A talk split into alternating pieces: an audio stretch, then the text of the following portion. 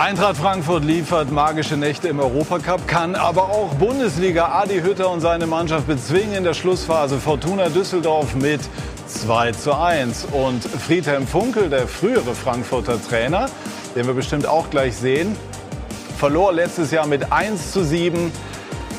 Diesmal nur 1 zu 2, aber das wird ihn nicht trösten. Also, Eintracht setzt seine Erfolgsserie fort und damit, liebe Zuschauer, einen schönen guten Abend und herzlich willkommen zu Sky 90, die Fußballdebatte. Es war insgesamt eine bewegte Woche im deutschen Fußball. Uli Hoeneß hat nach 40 Jahren seinen Abschied bei den Bayern angekündigt. Das ist eine Zäsur für die Münchner, aber sicherlich auch für die Bundesliga. Auch dieses Thema wird uns beschäftigen. Aber zunächst schauen wir auf das, was Eintracht Frankfurt und Fortuna Düsseldorf eben abgeliefert haben und wollen das besprechen in und mit dieser Runde, die ich Ihnen jetzt vorstellen darf. Er ist eigentlich Kapitän der Eintracht, hat für die Frankfurter 280 Bundesligaspiele absolviert. Profi seit 2004.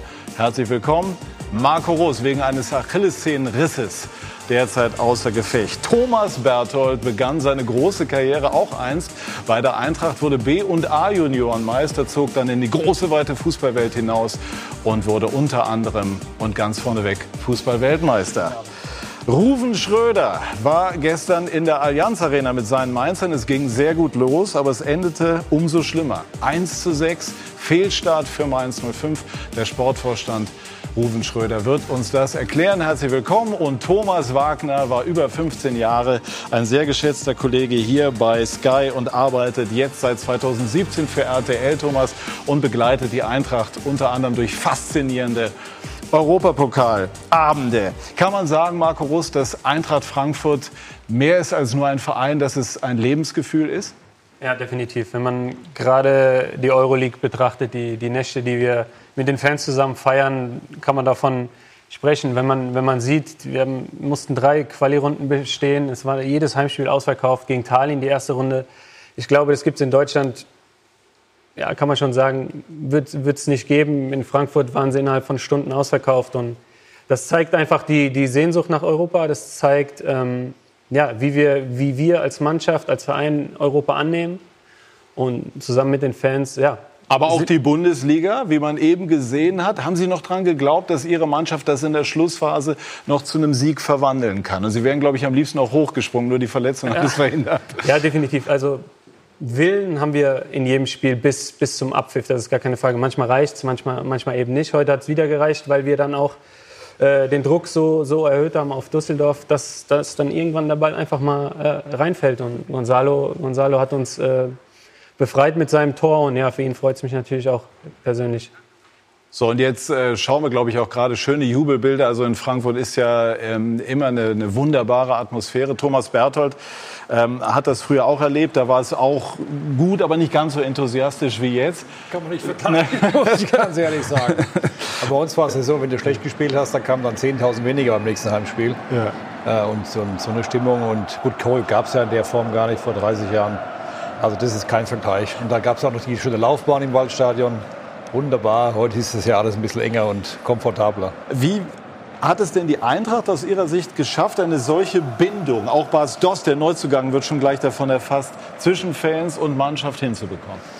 Ja, wie der Marco das eben beschrieben hat, es ist ja irgendwo so eine Symbiose entstanden zwischen der Stadt, den Fans und, und der Mannschaft. Und durch diese internationalen Auftritte äh, ist da auch ein gewisser Hype da. Und auf dem schwimmt jetzt die Mannschaft, die, die Fans auch. Man sieht ja, was da los ist, das ist sagenhaft. Und äh, die Eintracht ist auch einer der wenigen Vereine, die gerade in der Europa League diesen Wettbewerb richtig angenommen hat. Denn man muss ja leider sagen, dass in den vergangenen Jahren so bei den renommierten Vereinen, die da mitspielen aus dem Ausland, dann so die zweite, dritte Garnitur aufläuft, weil die eigentlich gar keine Lust haben, weil sie meinen, wir müssen eigentlich Champions League spielen und zur Strafe müssen wir jetzt Europa League spielen, aber wir mögen diesen Wettbewerb nicht. Und das ist eigentlich schade für den, für den europäischen Fußball. Ähm, also ich würde mir auch wünschen, dass vielleicht die UEFA irgendwann wieder mal dahin kommt, dass man wieder drei Wettbewerbe einführt, wie das früher der Fall war. UEFA Cup, Pokal der Pokalsieger und Champions League. Gut, das ist jetzt ein äh, ganz anderes Thema, aber auf alle Fälle ist dieser Wettbewerb äh, sehr, sehr faszinierend. Ähm, wir haben in der Vorberichterstattung, wir wollen das nachher auch versuchen fortzusetzen, darüber gesprochen, dass ein Transfer von Rebic möglich ist. Freddy Bobic hat gesagt, er arbeitet auch während des Spiels daran. Könnte sich die Eintracht den Substanzverlust überhaupt erlauben aus sportlicher Sicht?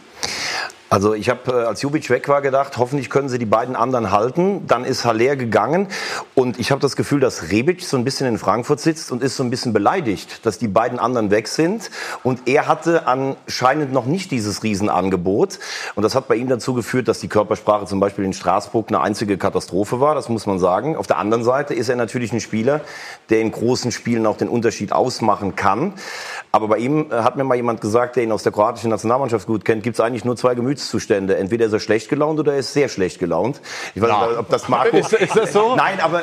Nein, definitiv, definitiv ist es nicht so. Er ist, er ist ähm, ein Gefühlsmensch. Also er zeigt auch schon mal, wenn ihn was, wenn ihn was stört oder wenn, ihn was, ja, wenn er beleidigt ist, das merkt man sofort ihm an. Nichtsdestotrotz ist er natürlich auch ein Ausnahmespieler. Wenn er, wenn er bereit ist, ähm, das zu zeigen, was er kann, wenn er, wenn er vom Kopf her so frei ist, wie er jetzt eigentlich auch zu Hause gegen Straßburg gezeigt hat, dass er, dass er den Willen hat, auch äh, anders aufzutreten. Aber fast sogar, sogar ein bisschen drüber fast. Ja, also jetzt abgesehen von der roten Karte, da kann man sich drüber streiten. Aber man hat doch gesehen, was er imstande ist zu leisten, dass er, dass er ein Spieler ist, der den, den, den, ja, den Unterschied machen kann, wie Hoffen zum Beispiel Sie, gegen Benfica. Ja, natürlich. Also ganz ehrlich, nach, nach den zwei Abgängen, die wir hatten mit, mit Sepp und Luca, jetzt äh, Ante auch noch zu verlieren, das sind natürlich immer zwei Parteien. Ne? Sicht des Spielers, Sicht der Mitspieler oder des Vereins. Ähm, ich denke, wir haben mit Bass natürlich jetzt einen Topstürmer Hat er heute schon gezeigt. geholt, hat sofort getroffen. Ich denke schon, dass wir dann auch noch einen in der Hinterhand hätten, wenn für den Fall der Fälle das Ante dann. Wir wollen gleich bei Freddy Bobic nachfragen, mal gucken, was er sich da entlocken lässt. Obwohl er so clever ist, er lässt sich nur das entlocken, was er sich auch entlocken äh, lassen will. Da kann ich versuchen, was ich möchte. Aus Managersicht rufen, Schröder, wir sprechen nachher auch über, über Mainz. Ähm, was gilt es zu berücksichtigen bei so einem Transfer, den man jetzt in den letzten 24 Stunden bis morgen 18 Uhr in trockenen Tüchern haben muss? Umso später es wird, umso schwieriger wird es natürlich. Man kann die wirtschaftliche Seite sehen, obwohl da auf den letzten Moment auch nicht unbedingt zu erwarten ist, dass die ganz, ganz große Summe noch kommt, die du dir vorstellst. Du hast Jovic verloren, du hast Haller verloren, du hast nicht die Situation sportlich, äh, weil du musst dem Umfeld ja auch mitteilen, pass auf, wir geben den dritten, dritten Hochkaräter ab, da muss auch was kommen. Das heißt also, es muss jetzt schon eingefädelt sein. In dem Sinne, wenn ich Rebic abgebe, habe ich die, die Eventualität, einen neuen Stürmer zu verpflichten. Denn normalerweise ist klar die Bekanntgabe, wir geben Rebic ab, es kommt ein neuer Stürmer. Das musst du im Vorfeld natürlich organisieren. Äh, ähm, Das wird bis, die, die Drähte werden glühen und äh, Freddy Bobic ist so erfahren mit seinem Team, äh, dass er das sehr, sehr gut vorbereitet hat. Und ich glaube auch, äh, selbst wenn Rebic gehen würde, was natürlich schmerzlich ist für die Mannschaft, hat die Eintracht es immer verstanden, es im Kollektiv zu lösen. Du siehst einfach, dass sie so, so stark zusammen auch agieren. Sie haben immer wieder Lösungen. Dost trifft jetzt, das passt zur Eintracht, diese Wucht. Haben sie ähm, einen Kamada, der jetzt im zweiten Jahr auch offensiv damit reinkommt, Paciencia. Also es passt schon. Jovelic, junger Stürmer. Das sieht sehr, sehr gut aus. Vielleicht kommt aber noch was. Wir können jetzt nachfragen bei Freddy Bobic und ich ergreife die Gelegenheit beim Shop, sage schönen guten Abend, Freddy Bobic. Schönen Abend in die coole Runde da in München. Ja. Gratuliere zum Sieg. Und erste Frage, wie viel vom Spiel haben Sie denn mitbekommen? Wenig. Das erste Mal, ich habe es gerade Nadi Hütte auch gesagt, unserem Trainer, habe ich das Spiel eigentlich äh, nicht zu 100 Prozent mitbekommen, sondern war zwischenzeitlich äh, am Telefon. Äh, ja, die Kollegen an Mailand haben gedacht, äh, wir haben wahrscheinlich gar kein Spiel oder bei uns ist es ein bisschen langweilig, wenn Spiele sind. Also dementsprechend äh, war es äh, sehr kurzweilig, aber die Tore habe ich gesehen. Äh, aber die Kollegen in Mailand habe ich gerade gehört. Also insofern sind wir schon mal einen Schritt weiter. Sie haben ja vor, der Sendung, äh, vor dem Spiel spannendes Interview mit Ecki Häuser geführt. Da war Ja. Milan oder Inter. Unsere Und Infos sind Milan. Und ich habe ihm, ge- und ich hab ihm gefragt, gibt es noch einen dritten Verein in Mailand? Äh, dann können wir den auch noch nennen. Ja, ist AC Milan. Äh, das kann ich jetzt auch sagen, äh, weil wir auch in diesen 90 Minuten weitergekommen sind am Ende des Tages. Und Ante ist auf dem Weg dahin. Wie ist ähm, jetzt konkret der Sachstand? Bitte? Wie ist jetzt konkret der Sachstand? Ja, dass Ante Rebic jetzt nach Mailand gerade fliegt, unterwegs ist. Er hat sich noch ein bisschen das Spiel bei mir da oben angeschaut und hat dann einen Tritt in den Hintern bekommen und dann konnte er gehen. So wie, wir uns, äh, so wie wir uns immer verabschiedet haben am Ende des Tages. Ja, er will, es ist ein ganz groß, großer Wunsch, äh, nach Italien zu gehen. Ich glaube, Thomas Berthold wird ein bisschen was dazu sagen können, wie schön es in Italien ist. Vielleicht gefällt es ihm da einfach ein bisschen mehr. Nein, aber so ist es im Fußball. So ist es im Fußball eben. Äh, er sucht eine neue Herausforderung. Wir kriegen im Gegenzug André Silva vom AC Milan. Der ist morgen dann bei uns hier und wird zum medizinischen da sein. Und wenn dann alles auch unterschrieben ist und alles auch geklappt hat und die medizinische Untersuchung durch ist, brauche ich auch gar nicht groß rumflunkern, dann äh, werden wir diesen Spielertausch machen. Äh, Und ähm, wie funktioniert das? Also ist das jetzt ein äh, Kauf sozusagen gegenseitig oder eine Leihe mit Option jeweils? Und wenn, welche Differenz gibt es möglicherweise noch finanzieller Natur? Nein, also wir sind, wir, die Vereine sind uns einig und alle Details werden Sie sicherlich morgen dann erfahren. Äh, mit Sicherheit am Deadline, die, nehmen Sie nicht diese, den Kollegen alles weg, die ganzen Informationen morgen. Das ist ja sonst langweilig. Nein, aber ich rede erst darüber, wirklich, wenn es dann auch dann unterschrieben ist. Das ist dann auch wichtig. Auf jeden Fall wird es einen Tausch geben äh, auf dieser, dieser Position. Wenn alles, alles funktioniert, dann äh, ist André Silva ab morgen Adelträger und äh, Ante Rebic in Mailand.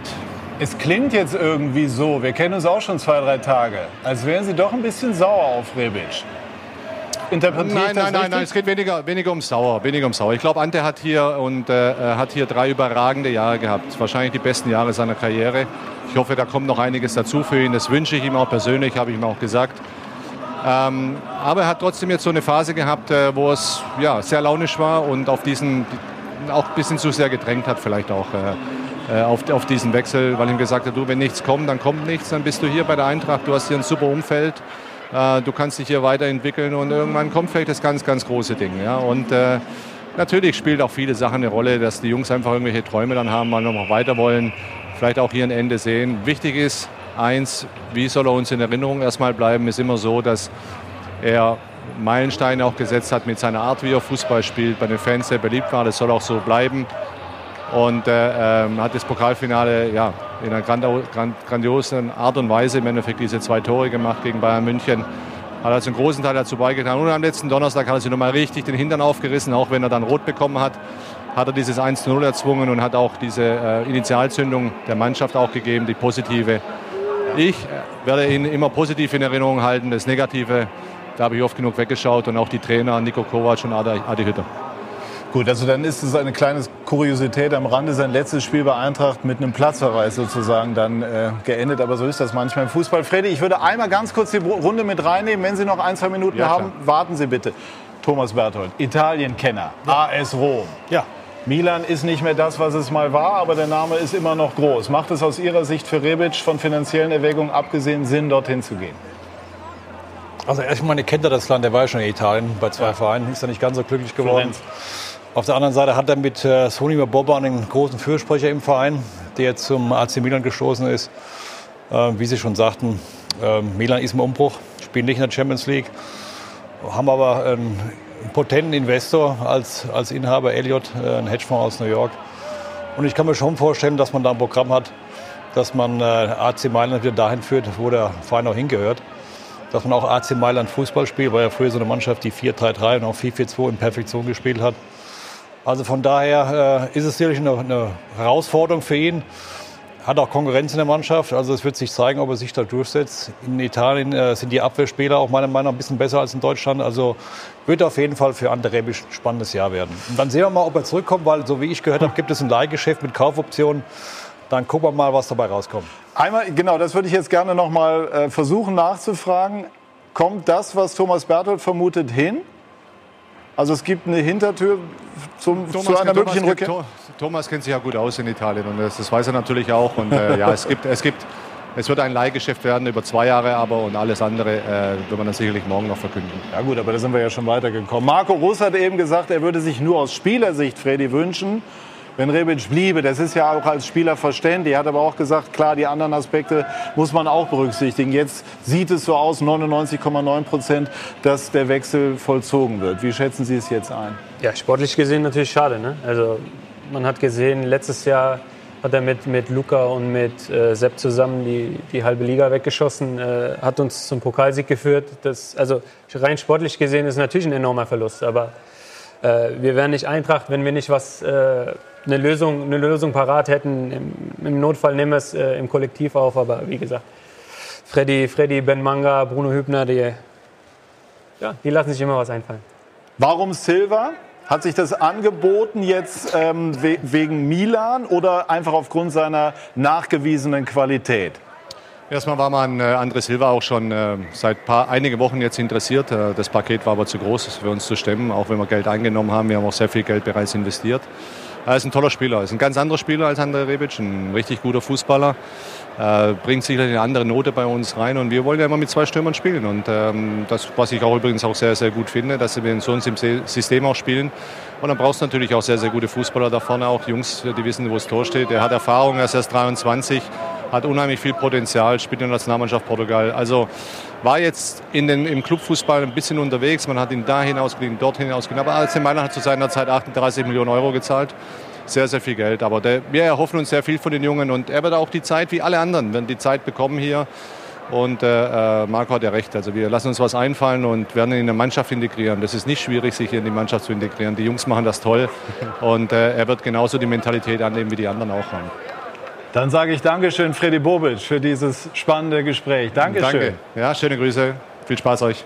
Danke. Also es ist äh, faszinierend, doch mal so Einblicke dann zu bekommen. Man versucht sich da so vorzustellen. Freddy Bobic ist dann in der, in der Loge, versucht sich einen ruhigen Platz zu holen, skypt oder, oder telefoniert, ganz althergebracht, wie auch immer. Wie ist es dann als Manager? Brauchst du vor allem starke Nerven, wenn es dann an die Endphase des Transfers geht? Also ein guter Transfer ist immer gut vorbereitet. Ich glaube, auch wenn es jetzt spät ist, trotz allem, die, die Drähte glühen ja schon wesentlich länger. Das ist ja schon so, man sagt ja auch, dass Silva schon vorher im Fokus war. Oftmals ist es dann so, wenn du keinen abgibst, bekommst du ihn dann alleine. Nein, mit diesem Tauschgeschäft oder äh, hast du mehr Möglichkeiten. Du musst es sehr, sehr gut vorbereiten. Das sind jetzt so, so die letzten Details. Im Endeffekt sind sich ja alle irgendwo sicher, dass dieser Deal klappen soll. Jeder muss so ein bisschen aufeinander zugehen, einen Kompromiss auch finden. Das ist auch wichtig. Du musst immer dein Budget im Kopf haben und auch zu wissen, okay, wie weit kann ich nun wirklich jetzt gehen, auch den Gegenüber einzuschätzen setzen. Wie ist der im Transfer? Ist er relativ klar?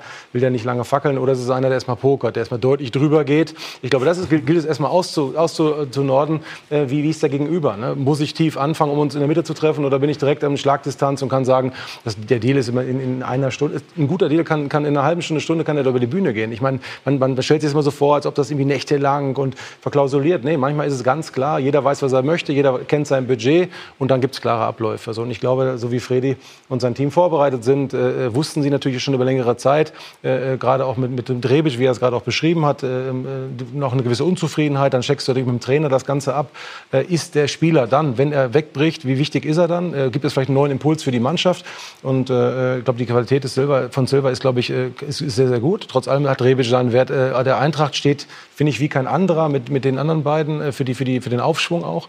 Ähm, und trotzdem, wie man damit umgeht, das finde ich gut. Man ist gelassen, man lässt es dann auch zu, wenn man die Entscheidung getroffen hat und ist positiv. Warum soll Silva das nicht genauso machen? Man hat mit Dost einen wieder gefunden, der das sehr, sehr gut macht. Und bei der Eintracht hast du das Gefühl, im Moment, nicht, die können machen, was sie wollen, aber sie haben einfach, sie glauben an ihre Stärke. Und jetzt auch das Spiel heute gegen Düsseldorf.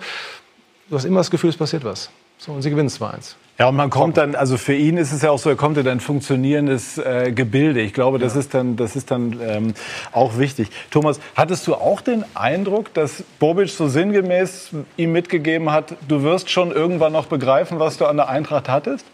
Ja, diesen Eindruck hatte ich schon. Ähm, ich glaube tatsächlich auch, dass es so ist. Ich habe mich mit Thomas eben schon im Auto drüber unterhalten. Ähm, bei Rebic, Marco hat das sicher auch im Training erlebt, ist es, glaube ich, so, sein Problem, so sagt man, ist der erste Kontakt. Also in einer Liga, wo es technisch äh, sehr drauf ankommt, wie Spanien oder auch Italien, glaube ich, dass er sich teilweise schwerer tun kann. Und die Frage ist ja immer als Spieler selber, wie schätzt du dich ein? Schätzt du dich ein, dass du schon oberstes Regal bist? Ich finde, der Spielstil, den die Eintracht spielt, passt perfekt zu ihm. Diese Raum greifenden Läufe zum Beispiel. Ne? Und ob du die in Milan kriegen wirst, da bin ich mir nicht so ganz sicher. Und auch wenn Freddy das völlig richtig jetzt einschätzt und er sagt, der soll hier in guter Erinnerung behalten werden, der hat Meilensteine gesetzt und ich finde das auch gut, dass da nicht nachgekartet wird. Ich habe jetzt das Gefühl gehabt, auch wenn du das gehört hast bei den Europa League Spielen, Marco zu Ehren, äh, er hat ihn eben verteidigt, dass sie jetzt am Schluss dann doch froh waren, dass er auch weg ist. Weil er ist dann teilweise schon mit einem Gesicht rumgelaufen, eine negative Aura, die hat die anderen vielleicht schon ähm, runtergezogen. Und ein letztes noch, was Ruben gesagt hat, finde ich imponierend. Du guckst dann immer, welche Spieler könnten eigentlich die, die weggegangen sind, ersetzen. Bastos stimmt, ja. Der schießt in Portugal alles kurz und klein, der könnte passen. Und das ist bei der Eintracht sehr gut, wie sie es vorbereitet. Der schießt und köpft alles kurz und klein, muss man bei ihm sagen. Also er hat eine enorme Abschlussqualität. Aber das, das, das zieht uns als Mannschaft nicht runter. Da sind wir A, viel zu, viel zu gestärkt und zweitens haben wir auch Spieler in der Mannschaft oder auch Typen in der Mannschaft, die dem auch die Meinung sagen. Also es ist nicht so, dass, das dass, wir, dass wir einen Spieler haben, der vielleicht seine, seine persönliche Situation anders sieht wie, wie der Verein, ähm, der dann versucht, oder versucht tut er, hat er es gar nicht. Also er war, er war down, er war, war nicht so, wie er immer war. Aber er hat A nicht versucht, die Mannschaft runterzuziehen und zweitens hätte er es hätte auch nicht schaffen können. Also da gibt es genug, die dann auch dazwischenhauen. Friedhelm Funkel steht auch zur Schalte bereit. Es läuft heute. Herzlich willkommen, Friedhelm Funkel. Ja, hallo, schönen guten Abend nach München. Warum hat die Eintracht nicht diese, äh, warum hat die Fortuna nicht diesen einen Punkt mitnehmen können, den sie bis kurz vor Schluss hatte? Ja, den hätten wir auch verdient gehabt. Äh, wir haben sehr, sehr unglücklich verloren. Wir haben über 90 Minuten gesehen ein sehr, sehr gutes Auswärtsspiel äh, gezeigt. Das ist nicht so einfach hier in der Commerzbank Arena. Äh, wir haben dem Druck dann letztendlich nicht mehr standgehalten, haben einen individuellen Fehler auf der linken Abwehrseite gemacht und den hat Frankfurt dann gnadenlos bestraft. Vielleicht schauen wir auch gerade mal auf das Tor, dann können Sie vielleicht noch mal die Fehleranalyse bei dem 1 zu 2 auch noch mal konkretisieren. Ja, ich muss erst mal sehen. Genau, das ja, hilft hier, immer. Hier, hier bei der ersten Flanke darf der Nico Gieselmann nicht hochspringen, er muss stehen bleiben. Dann wird es schwer, der, der Costa spielt den Ball gut in die Mitte. André Hoffmann versucht das noch zu verhindern. Also der Fehler be beginnt damit, dass äh, der Nico hochspringt. Wenn er stehen bleibt, äh, kommt er nicht mehr im Ballbesitz und dadurch äh, verlieren wir das Spiel. Schade äh, mit 2 zu 1, aber die Mannschaft hat wieder ein sehr, sehr gutes Auswärtsspiel gezeigt. Wir hatten eben das Thema erster Kontakt. Hier hat man gesehen, Pacienza, erster Kontakt, der Ball liegt dann direkt am Fuß und er vollendet. Friedhelm, ganz kurz. Ihr früherer Spieler Marco Russ, wissen Sie ja, ist bei uns im Studio. Ein Wort von ihm zu Pacienza. Ja, top. Also technisch super mit dem Kopf ähm, in der Luft steht er wie eine Eins. Also er braucht auch noch Zeit, sich, sich immer noch an die Bundesliga zu gewöhnen, braucht seine Zeit, sich zu entwickeln. Er ist auch noch ein junger Spieler und äh, die Zeit wird Frankfurt ihm geben. Und dann, dann äh, bin ich davon überzeugt, dass er genauso in die Kerbe reinschlagen kann wie die anderen beiden. Was bedeutet Friedhelm Funkel für Sie? Er hat mich zum Profi gemacht. Er hat mich äh, erzogen in meinen ersten äh, zwei Jahren. Die waren nicht immer, nicht immer einfach für mich. ähm, von daher ja, ich bin ihm, ich bin ihm dankbar für das, für das, was ich erreicht habe bis jetzt. Und ähm, ja, ist immer wieder schön, ihn zu sehen. War das schwer damals, Friedhelm? Ich habe so eine Geschichte eben vorneweg gehört. Ja, ich weiß ja nicht, welche Geschichte. Keine Ahnung. gab es so viele? Nein, es gab nicht so viele. Nein, äh, Marco äh, war am Anfang noch nicht so, wie man äh, sich als Profi eigentlich verhalten muss. Das ist man schon mal mit 18 oder 19. Er hat dann aber daraus gelernt und äh, hat äh, wichtige, wichtige Spiele für uns gemacht, war absoluter Topspieler, Stammspieler in meiner Zeit. Und äh, ich freue mich vor allen Dingen darüber, dass es Marco wieder gut geht, dass er gesund ist. Er hat eine schwere Zeit hinter sich und äh, äh das ist das Erfreulichste, äh, dass er jetzt äh, ein Achillessehnenriss ist es, glaube ich, Marco. Ne? Ich genau. glaube, du hast einen Achillessehnenriss gehabt. Das ist nicht so schlimm, den habe ich auch gehabt und ich bin heute mit 66 Jahren wieder topfit. Ja. Also Friedhelm Funkel spielt darauf an, dass Sie an Krebs erkrankt sind, an Hodenkrebs. Das wollen genau. wir nachher vielleicht auch noch mal äh, besprechen. Da haben Sie von, von Funkel, von Friedhelm Funkel, aber auch aus der Bundesliga in der Phase auch so viel Unterstützung bekommen, dass Sie gemerkt haben, der Fußball ist trotz allem, trotz Geld und, und sonst was eine Familie? Ja, total. Also ich weiß nicht, wie es, für mich gelaufen wäre, wenn ich einen anderen Trainer in den ersten Jahren äh, an der Seite gehabt hätte. Ähm, er hätte mich auch komplett äh, in die U23 verfrachten können und, und hätte gesagt, okay, das wird eh nie was. Aber er hat von Anfang an Sie mussten mal Gefühl Pause gehabt, machen. Genau, ne? ähm, habe ich das Gefühl gehabt, ähm, er sieht das, das Potenzial, das ich damals hatte. Und ähm, ja, im Endeffekt hat er, hat er recht behalten. Friedhelm, ein Wort ähm, noch zum Spiel selber. Ähm, Sie haben ja immer gesagt, wir müssen die letzte Saison eigentlich ad acta legen. Fühlen Sie sich jetzt Spiel für Spiel mehr ähm, in dieser These bestätigt? Ich muss mich nicht bestätigt fühlen, äh, weil ich kenne ja meine Mannschaft, ich kenne meine Spieler und äh, wir dürfen nicht den Fehler machen, äh, zu lange in der Vergangenheit herumturnen, sondern wir müssen das, was wir heute auf den Platz gebracht haben, das war das beste Spiel in dieser Saison, das war besser als in Bremen, wo wir äh, 3-1 gewonnen haben und viel besser natürlich als letzte Woche gegen Leverkusen. Und wir sind auch in dieser Saison wieder in der Lage, gute Spiele zu machen und auch zu punkten. Und äh, das muss dann reichen, um die Klasse zu halten. Darum geht's und äh, wir wollen 15. werden und äh, ich bin davon überzeugt, dass ich das mit meiner Truppe auch hinkriege. Ähm, was haben Sie damals gedacht, als Sie erfahren haben, dass Marco erkrankt ist? Sie sind ja ein Trainer, den ich so einschätze, dass er durchaus auch so ein bisschen diese, diese väterliche Attitüde hat und, und sich auch für die Spieler gerade als Menschen interessiert. Ja, der Marco war ja äh, der zweite Spieler, der äh, schwer erkrankt ist und Gott sei Dank wieder gesund geworden ist. Äh, äh, ähm, Köhler ist es in äh, Berlin gewesen, der ebenfalls schwer erkrankt ist und äh, der auch wieder Gott sei Dank gesund geworden ist. Dann macht man sich natürlich Gedanken. Und es ist leider im, im Leben so, dann denkt man erstmal daran, dass der Fußball wirklich unwichtig ist. Dass der Fußball nicht so wichtig ist, wie er immer wieder genommen wird oder, oder angenommen wird sondern der Fußball ist nach wie vor die schönste Nebensache der Welt. Und die Gesundheit und die Familie, das ist das Wichtigste, was es auf Erden gibt. Friedhelm Funkel, Dankeschön. Und Grüße Okay. rüber nach Frankfurt. Danke und zurück nach München. Dankeschön. Friedhelm Funkel hat es perfekt äh, ausgedrückt. Wir wollen aber weiter voller Leidenschaft auch über den Fußball diskutieren, weil es eben viel Spaß macht. Thomas Berthold war auch mal Manager bei Fortuna Düsseldorf. Haben Sie noch äh, eine emotionale Verbindung zu diesem Verein? Ich war ja nur zwei Jahre da, als das Stadion gebaut worden ist. Ähm, war immer am Pendeln zwischen Flingerbräuch, weil ich hatte ein Büro an der Messe, weil da die Baustelle war und auch die Mannschaft da trainiert hat. Also mich freut es erstmal, dass äh, Fortuna in die erste Liga wieder hoch ist und da sich auch etabliert. Und wie Friedhelm das auch vernünftig einschätzt, geht nur, nur um Klassenerhalt. Ähm, es ist eine Fußballstadt, haben ein schönes Stadion. Also die Rahmenbedingungen sind schon ganz gut jetzt da in Düsseldorf. Haben wir eigentlich das 1 zu 1 schon gesehen? Ich glaube nicht. Deswegen schauen wir nämlich noch mal drauf. Bas Dost, wir haben ja schon mehrfach darüber gesprochen. Der Mann, der aus Portugal geholt worden ist, den man aus seiner Wolfsburger Zeit auch kennt. Und der hier den Ausgleich köpft. Da muss einer Neuner stehen. Ja, da muss der Neuner stehen und dann muss er das so machen. Und ich nehme mal an, dass es den Eintracht-Trainer Adi Hütter, werden wir hier die Szene noch mal sehen, auch sehr gefreut hat. Und was genau ihn gefreut hat, können wir gleich erfahren im Interview. Er steht nämlich bereit bei Ecki Häuser. Ja, Herr Hütter, Sie haben sich äh, sehr gefreut. Ähm, war eine enge Kiste heute, oder? Ja, auf alle Fälle. Also ein absoluter Kraftakt. Äh, Mentalität gezeigt nach 0-1. Äh, super Einstand von Bastost. Und äh, ja, wenn man zum Schluss dann gewinnt, ist vielleicht auch äh, ein bisschen glücklich, aber wir haben trotz allem nochmal alles investiert. Fortuna hat heute ein tolles Spiel gemacht, ein gutes Auswärtsspiel. Aber nach dem Donnerstagsspiel, wo wir so viel investiert haben, war es heute nicht immer so einfach. Am Ende des Tages zählen die drei Punkte, die äh, wir gerne mitnehmen und den zweiten Heimsieg feiern. Was genau hat es so schwer gemacht, ins Spiel zu kommen? Ja, wir von Anfang an schon das Gefühl gehabt, dass wir bei den zweiten Bällen nicht gut waren, weil ein paar Unkonzentriertheiten da waren. Da spürt man dann einfach immer wieder, äh, dass das Donnerstagsspiel noch ein bisschen in den Knochen steckt. Trotz allem äh, haben, haben wir versucht, dann in der Pause durch den Wechsel äh, mit Bastos nochmal neue Energie, neue Kraft einzubringen. Hat dann Gott sei Dank das Tor gemacht. Zweite Halbzeit war es ein bisschen besser. Wir haben schon teilweise das Hand im Getriebe gehabt, was das Spiel mit dem Ball betroffen hat. Aber ich muss auch dazu sagen, Düsseldorf ist sehr kompakt gestanden, hat immer wieder dann auch versucht, nach vorne zu spielen. Hat dann nochmal offensiv versucht, alles zu wechseln. Gott sei Dank hat es ausgezahlt und beide Stürmer getroffen. Mit Bas Dost kam ganz klar deutlich viel mehr Energie rein. Ähm, was genau zeichnet ihn aus aus Ihrer Sicht? Ich meine, der, hat ja, der ist ja aufgetreten, als, als hätte er die Bundesliga nie verlassen und als würde er das Team schon in- und auswendig kennen.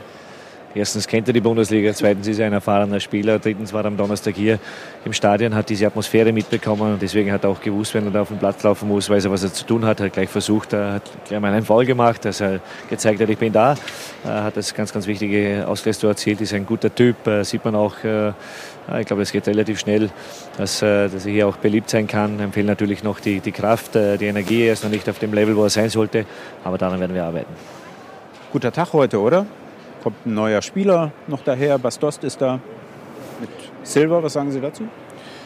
Ja, zuerst freue ich mich mal heute, das Allerwichtigste ist dieser, dieser Sieg äh, vor dem heimischen Publikum. Ja, natürlich war kein, kein einfacher Tag für uns alle äh, mit der Geschichte mit äh, Ante Rebic. Äh, ja, wir sind dem Wunsch auch nachgekommen, dass er noch wechseln kann, äh, haben im Gegenzug natürlich auch einen äh, tollen Spieler bekommen mit André Silva, wo wir uns schon äh, länger mal befasst haben damit. Äh, muss man nur die Statistik anschauen, ähm, Nationalteam, auch äh, bei AC Milan, beziehungsweise auch in Sevilla, wo er ausgeglichen wurde, kommt sicherlich ein sehr, sehr talentierter, guter Spieler her mit äh, gewisser Erfahrung. Ja, so ist es halt im Fußball und die Eintracht ist ja bekannt, dass zum Schluss noch solche Sachen passieren. Freddy Bobic hat hinter den Kulissen verhandelt. Waren Sie mal auf dem Stand der Dinge oder haben Sie es erst nachher erfahren, dass es perfekt ist?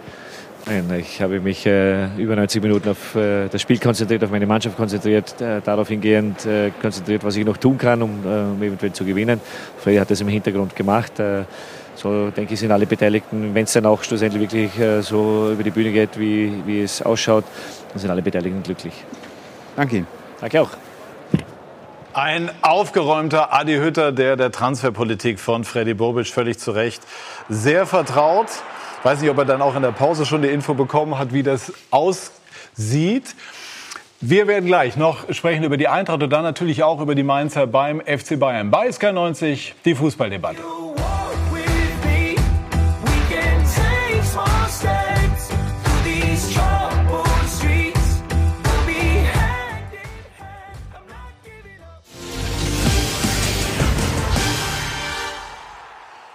Wir sind zurück bei SK90, die Fußballdebatte, und haben hier auch noch mal über die Personalie Rebic diskutiert, Thomas. Wie ist denn so Ihre Einschätzung? Also wenn wir das noch mal so in Ruhe mein, etwas meine Einschätzung ist relativ einfach. Ich meine, ich habe ihn ja bei der WM gesehen äh, in Russland und dachte mir, also jetzt, wenn jetzt einer kommt, ist er weg. Ähm, er passt ja vom Typ her eher nach England. Robust, schnell. Äh, Die mögen auch so Spielertypen. Nur, ich sagte es eben schon vorhin in unserer Runde, da brauchst du eben auch in England dann einen Partner, der es mit abwickeln kann. Also einen Partner, der eine Agentur hat. Weil äh, sonst kommst du nicht im Markt rein. Und das ist anscheinend nicht geschehen. Oder vielleicht wollte der Berater das eben auch nicht. Und ähm, dann bleiben eben auch nicht mehr so viele Märkte übrig. Weil in Spanien, die so eher so technisch visierte Spieler, da ist er nicht der Spielertyp. Dann hast du noch Italien. Da kennen sie ihn zwar, aber er war ja nur kurz in Verona und kurz in Florenz. Na, Da hat er nicht viel gespielt. Bin mal gespannt da. Also ob es für ihn wirklich so diese, diese, diese Sahnelösung ist. Bin da eher skeptisch. Ja, bin auch skeptisch. Ich habe gerade zu Marco gesagt, das ist zwar ein großer Name, AC Mailand, aber für mich ist es nicht der nächste Schritt. Der nächste Schritt wäre ein Verein gewesen, der regelmäßig Champions League spielt. Warum nicht mit der Eintracht, die einen Pokal gewonnen hat, zum zweiten Mal in Europa ist, da spielen? Und wenn dann jemand aus der Königsklasse kommt, ist es nochmal ein anderes Thema. Aber für mich ist, das hört sich jetzt ein bisschen vielleicht lustig im ersten Moment an, aber für mich ist die Eintracht im Moment keine schlechtere Adresse als der AC Milan. Das ist der Name, wo er jetzt hingeht. Und ich sage es nochmal, wenn Markus vielleicht anders ein bisschen sieht, finde ich auch klasse, dass er den Mannschaftskameraden ver verteidigt. Ich habe wirklich den Eindruck, der war nachher, dachte der, was, ich bin der Einzige, der noch hier ist. Die beiden anderen sind lange schon weg. Und deshalb wollte er auch unbedingt. Muss man das als Manager grundsätzlich berücksichtigen? Man sagt natürlich immer, der Vertrag ist erstmal die Basis von allem und darauf kannst du auch pochen. Aber natürlich haben wir in der Vergangenheit unzählige Fälle erlebt, in denen wir gemerkt haben, na ja, wenn der Spieler weg will, äh, dann hat er schon Möglichkeiten, das auch so deutlich zu machen, dass der Verein irgendwann reagieren muss. In den Planungen ist es auf jeden Fall mit drin, wenn du gerade so drei prägende Spiele hast, dass wenn einer von den, von den dreien geht, der zweite dann geht, dass das beim dritten auch passieren kann. Du musst dich wappnen. Ich glaube, es ist auch die Art und Weise des Spielertypes. Es ist immer so, dass du jedes Jahr das Thema hattest, bleiben Sie noch mal, ver- verlängern Sie oder, oder sagen Sie, mit der Eintracht geht's weiter. Und äh, in diesem Mal war es jetzt so, dass dann Jovic und Haller geht. Und ich glaube, es ist für den, für den Ante Rebic dann auch so ein, das Gefühl, muss ich bestätigen, ich glaube, ein Gefühl von außen, ich möchte eigentlich jetzt dann auch gehen. Ne? Wenn, glaube ich, alle geblieben wären, dann hast du noch mal so, so einen Ruck, geht da durch und sagst du, wir drei, wir, wir, wir rocken das vorne. Ähm, das musst du ins Kalkül ziehen. Das ist auch irgendwo das Business. Ähm, trotz allem musst du auch gucken, wie ist das Klima auch in der Mannschaft. Ne? Es- Ist er dann wirklich so anerkannt und steht da so über den Ding? Aber ich glaube trotzdem, dass Ante Rebic auch die Mannschaft braucht. Er ist nicht einer, der Spiele ganz, ganz allein entscheidet. Er braucht auch die Gruppe, die ihm die, die Bälle auch vorlegt. Und ich glaube, das ist dann so ein Abwägungsprozess. Und ich finde, nochmal, wie du als Verein damit umgehst, du brauchst keine Angst zu haben. Es gibt sehr, sehr, sehr viele gute Spieler auf dem Markt. Man sieht immer wieder, die Eintracht wird immer interessanter. Das ist einfach so, auch für viele Spieler aus dem Ausland. Und da musst du mit der Überzeugung rangehen und sagen, so, wir, wir ziehen auch diesen dritten dicken Deal durch. Vorher war ja immer so, boah, wenn alle drei gehen, die Eintracht, das geht nicht weiter. Und das hat sie immer geschafft. Und ich glaube, diese Stärke musst du als Verein dir, dir behalten. Wir haben, wir haben Wolf aus der zweiten Mannschaft von Hannover geholt und der ist eingeschlagen, ist, ist nach Dortmund gewechselt. Luca ja genauso. Der hat auch bei Benfica äh, keine Rolle gespielt, kam zu uns und jetzt haben wir ihn nach Mad- Madrid verkauft. Also die Verantwortlichen oder der Verein läuft nicht blind in die, in die nächste Saison. Es wurde von Anfang an klar kommuniziert, dass gesagt worden ist, es kann sein, kann passieren, dass alle drei wechseln. Und darauf waren, waren sie vorbereitet, dass, dass man natürlich gehofft hat, dass der eine oder andere bleibt. Oder, na, bei allen Wie groß drei. war das Thema in der Mannschaft? Es sind ja schon diese drei, die man dann irgendwann so betrachtet Naja, von also außen. ich ich habe noch keinen Spieler erlebt, also muss ich ehrlich sagen, der jetzt durch die Kabine gelaufen ist, hat gesagt, boah, geil, ich gehe definitiv dahin oder ich will dahin oder so. Also das, das lässt er seinen Berater machen und der spricht mit seinem Berater und wenn es dann klar ist, dann wir bekommen das durch die Medien dann auch mit und, und Aber gehst du nicht dann ein irgendwann zu bisschen. einem und- hin und sagst, komm jetzt sag mal, wie, wie sieht's aus bei dir, oder? Natürlich, natürlich sagt man das in, in, in einer Mannschaft, im Team. Versucht man da ein bisschen zu kitzeln und ein bisschen zu sticheln. Aber ja, im Endeffekt, wenn es dann konkreter wird, ist es der Mannschaft dann auch klar. Aber wie gesagt, wir sind davon überzeugt, von, von, dem, von dem Team hinter unseren Spielern, dass sie immer eine, äh, eine Lösung parat haben. Das war die letzten Jahre immer so. Das wird auch so weitergehen. Es ist immer so. Spieler kommen, Spieler gehen. Aber Patrick, für mich war eigentlich die wichtigste Personalie war eigentlich Haller, weil der für euer Spiel so wichtig war. Du konntest Bälle von hinten nach raus, der hat die gehalten, der hat selber Treffer erzielt. Jovic ist klar, wenn Real Madrid kommt, also da brauchst du nicht drüber zu reden. Haller habe ich lange gedacht, hoffentlich könnte den halten.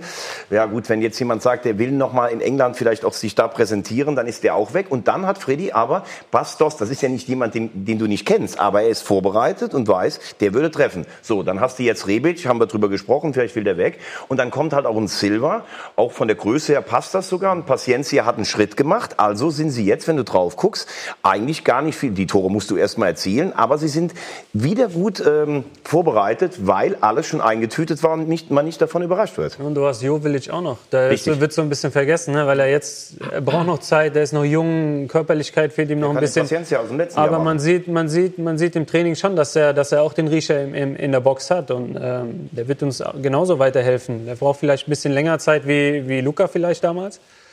Aber ich denke, ich denk jetzt mit, mit, mit André Silva, dann sind wir, sind wir gut aufgestellt für die, für die kommende Saison. Jovic übrigens, habe ich gerade gehört, in der Startelf heute bei Real Madrid, neben Benzema. Also Hut ab, ne? Also es hieß ja zwischendurch, na, oder am Anfang, ne? genau, also schafft er das, aber er scheint da tatsächlich eine feste Rolle in den Planungen zu spielen. Wir haben eben angesprochen, Ihre Erkrankung, Hodenkrebs.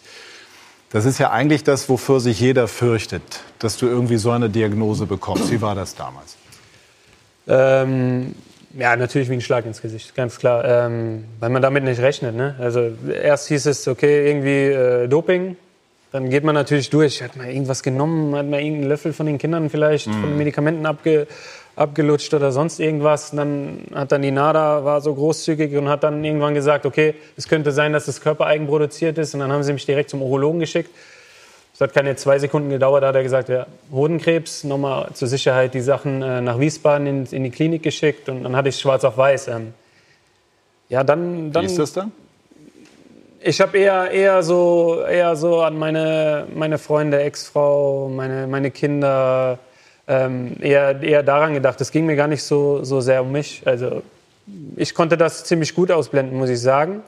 Natürlich hast du das, hast du das immer drin gehabt, aber dann, dann der, erste, der erste Gedanke ist sofort, okay, das ist heilbar, das wurde, wurde mir auch sofort gesagt. Einfach positiv an die Sache rangehen. Ich bin eh so einer, der ähm, dann nicht den Kopf an die Wand schlägt, sondern er nimmt es damit auf.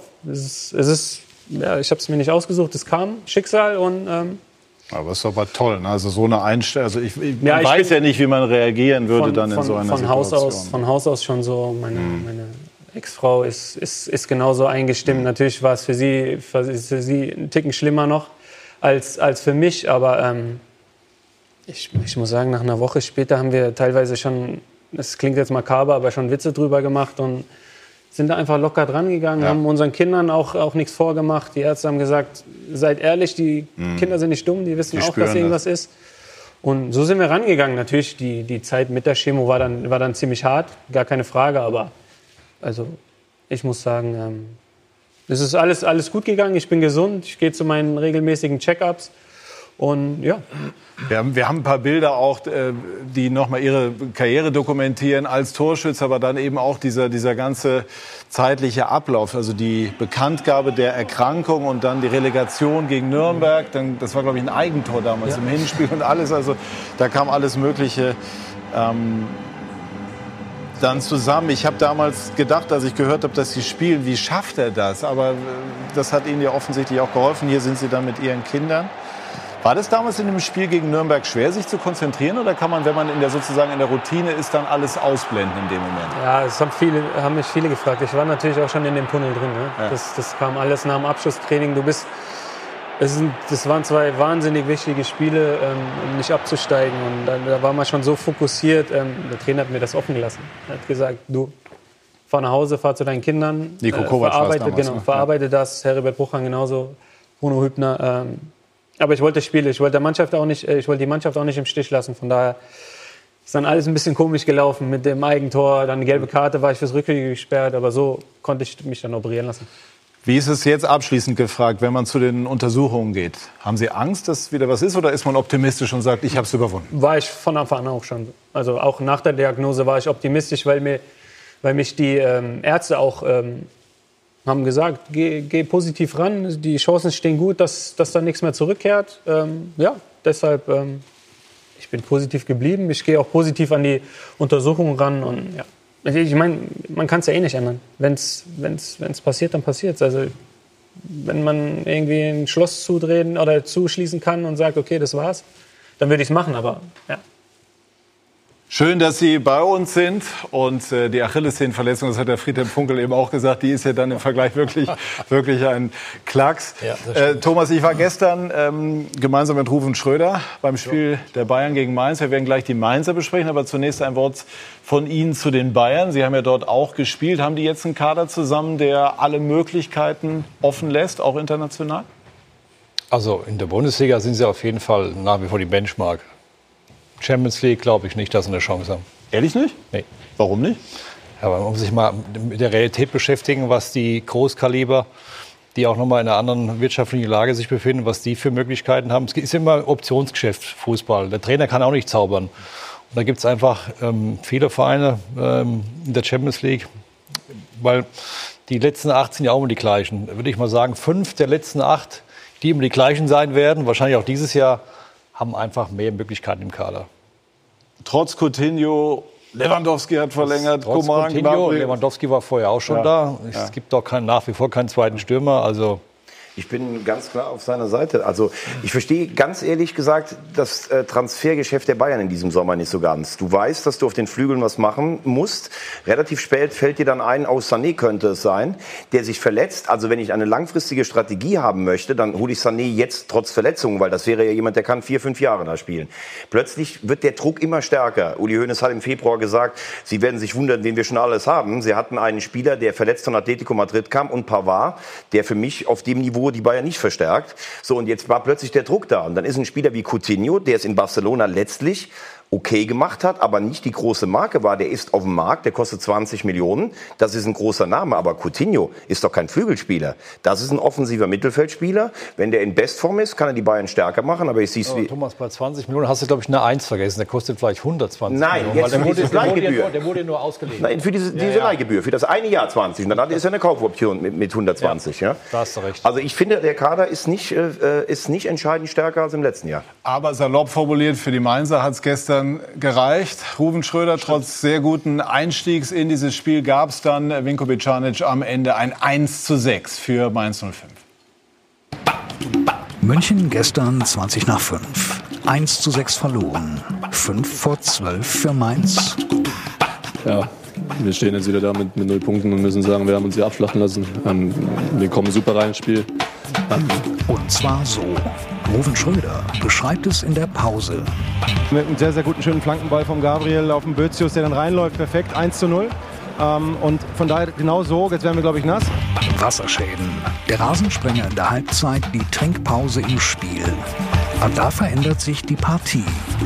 Vielleicht hat die Trinkpause uns ganz gut getan. Da konnte man mal kurz äh, durchatmen und ein bisschen nachdenken, was wir besser machen können. Alles eigentlich. Nach lethargischen ersten 20 Minuten machen die Bayern ernst.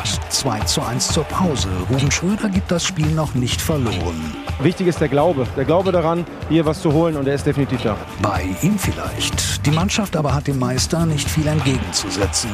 Wenn es nicht am Glauben mangelt, dann an fast allem anderen. Den großen Unterschied nennt Nico Kovac. Wir haben selbst gesehen, wir haben heute eine Top-Mannschaft auf dem Platz gehabt, aber wir haben auch eine Top-Mannschaft auf der Bank gehabt. Das trifft es. Denn wer für einen Coutinho einen Müller bringen kann, der nochmal eben zwei Assists verbucht, der hat's schon gut und besser als Mainz das sich in genau was für einer Situation befindet? Ja, in einer Scheißsituation. Definitiv, aber es bringt nichts, wenn wir, wenn wir groß jammern, wenn wir Unruhe reinbringen. Das, das bringt äh, überhaupt nichts. Keine Panik. Dass die Saison mit Pokal aus und drei Liganiederlagen beginnt, muss nicht überraschen. Denn wie fast jedes Jahr gab es im Mainzer Kader viel Bewegung. Dass das hier nun mal so ist, wusste Schröder, als er 2016 kam. Ihm ging es darum, seinen eigenen Weg zu finden, seinen eigenen Stempel aufzudrücken. Und äh, die tägliche Arbeit ist die, dass er eben äh, von allen akzeptiert und von allen geschätzt wird. Deshalb, weil er eben jemand ist, der im Team arbeitet. Alle sind in der Tat, gerade was den Umgangston und auch was seine Fachlichkeit anbetrifft, begeistert. Sagte der frühere Präsident Harald Strutz nach ersten Eindrücken und es gilt wohl auch heute. Dazu hat Schröder eine höchst erfolgreiche Transferbilanz. Cordoba kam für 6,5 Millionen, ging für 17 Millionen nach Köln und schoss den FC nach oben. Diallo für 28 Millionen nach Dortmund. Mainz hatte 5 für ihn bezahlt. Gibbermann für 5 Millionen geholt, für das Fünffache zu Everton transferiert. Suazada Eigengewächs für gut 10 Millionen zu Schalke. Nur Beispiele, aber sicher kein Zufall. Und da sich im aktuellen Mainzer Kader Spieler finden wie Mateta, der leider länger ausfällt, oder Boetius, die im Begriff sind, ihren Marktwert hochzuschrauben, sind die Aussichten gut. Selbst nach einem 1 zu 6 in München.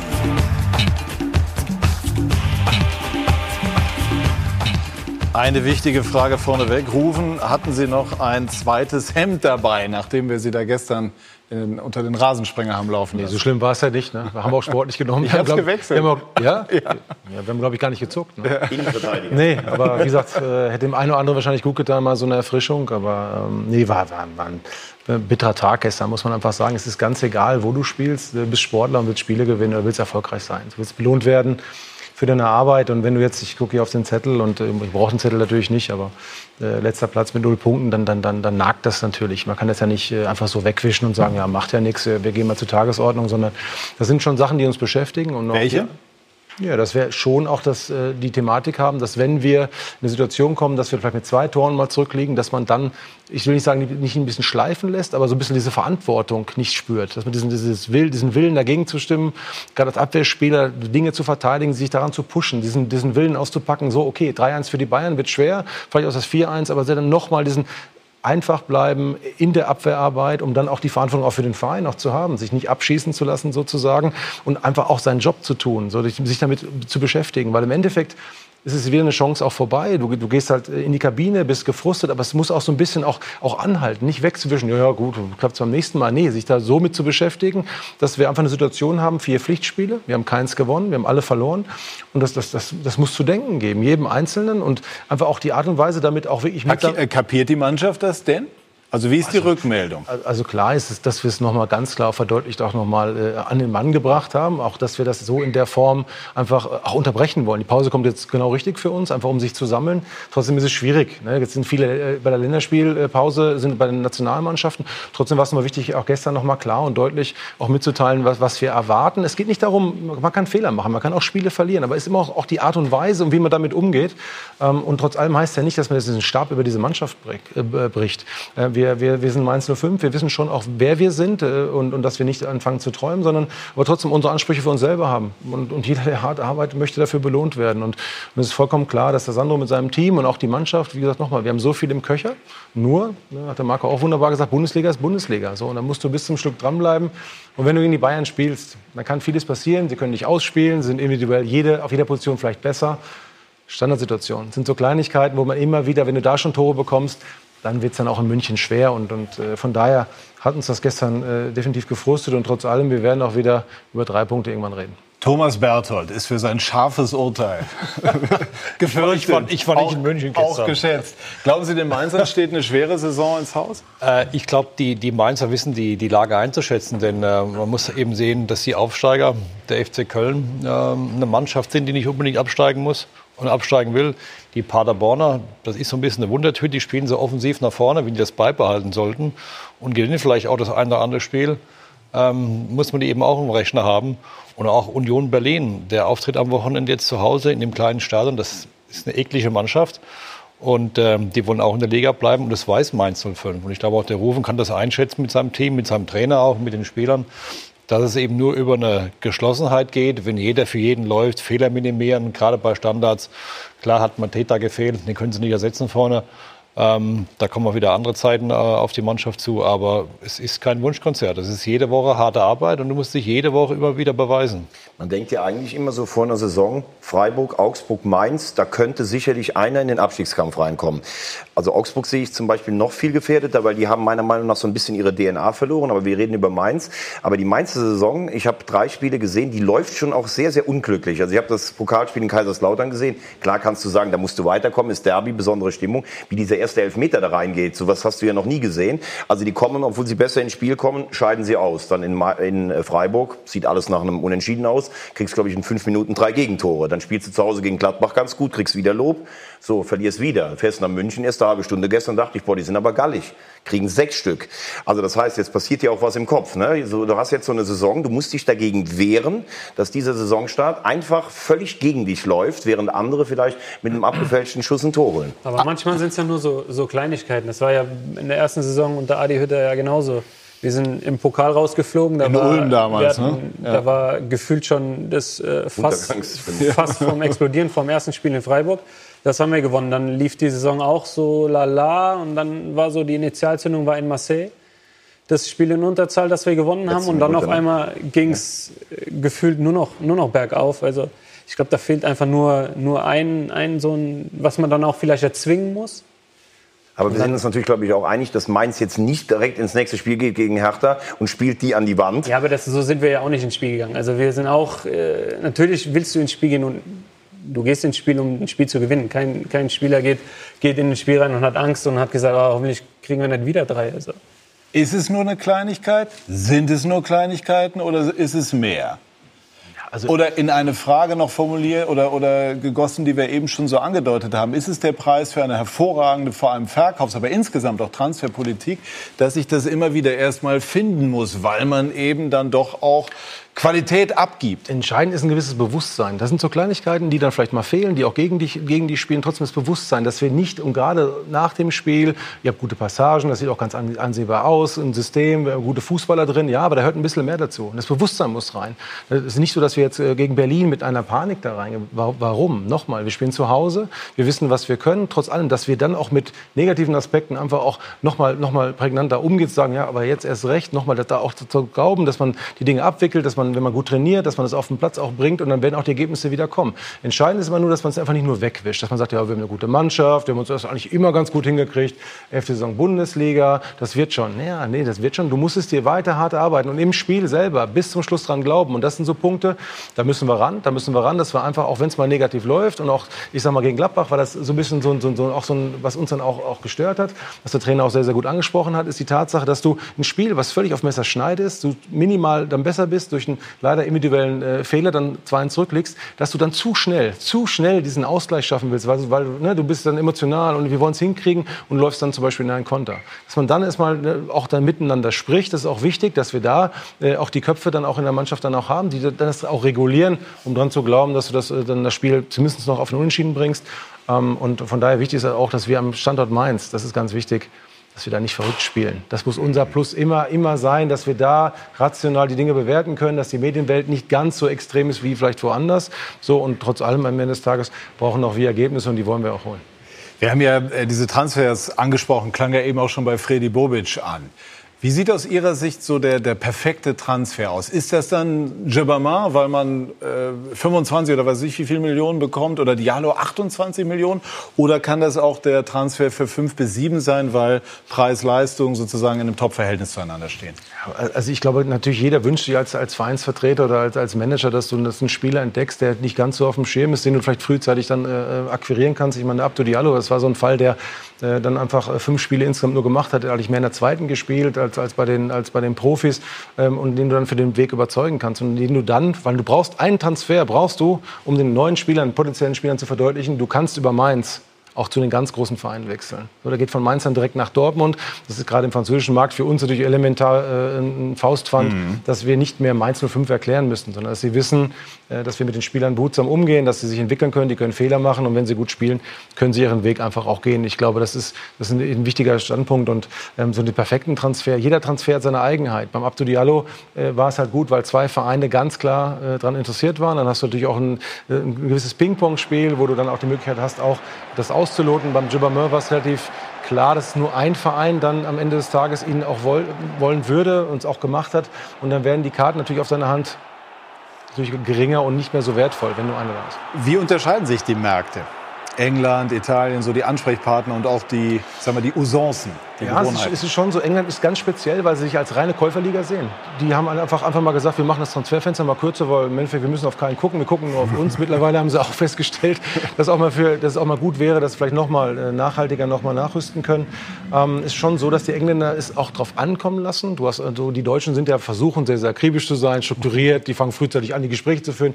Die Engländer sind erstmal gar nicht zu erreichen. Die sagen, ja, wir gucken erstmal, wie es läuft und dann fangen wir irgendwann an, weil sie ja diese Wucht des Geldes haben. So, sie wissen, in den letzten zwei Wochen, So, dann spielt die Marie, das ist dann so auch gerade, ähm, kann man ja auch aus dem Nähkästchen so ein bisschen erzählen, äh, dass man dann äh, zu relativ später Stunde äh, den Transfer von äh, Jean-Philippe äh, Germain fertig gemacht hat. Und du hast im Hintergrund gedacht, das wäre 12 Uhr mittags. Das Office war komplett voll. Der, der, Mitten in der Nacht. Mitten, ja. Der, das war einfach so, dass die komplett besetzt waren und gesagt haben, hier geht's rauf und runter, wir, wir leihen aus, wir, wir leihen, wir kaufen, wir verkaufen. Das war wirklich so, wo du gesagt hast, äh, ja, also das gibt es in Deutschland in der Form wirklich nicht.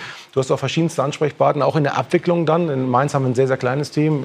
Jetzt Everton oder damals mit Bojan und Stoke, da hast du gefühlt mit, mit sieben Managern dann gesprochen, auch in der Abwicklung ähm, und sehr, sehr große Staffs. Äh, Italien, Spanien ist halt auch das Thema Sprache ein, ein Thema, dass du natürlich auch nicht alle können, äh, können Englisch. Dann hast du einen Übersetzer mit dabei in der Telefonkonferenz zum Teil oder auch am Tisch. Das ist immer komisch, wenn Können du die Zahlen schon mal durcheinander Nee, geraten? aber, aber, es ist, glaube ich nicht. aber es ist schon wichtig. Aber beim Kleingedruckten. Aber es ist schon wichtig, dass du mit dem du verhandelst, eigentlich face to face verhandelst und nicht wieder mit dem Dolmetscher sprechen musst, der eben das wieder übersetzt. Also in dem Sinne, ähm, aber völlig unterschiedliche Märkte. Ja. Sehr, sehr spannend. Wir diskutieren gleich weiter, vor allem dann über die Bayern und auch darüber, dass Uli Hoeneß seinen Abschied angekündigt hat. Bei SK90 die Fußballdebatte.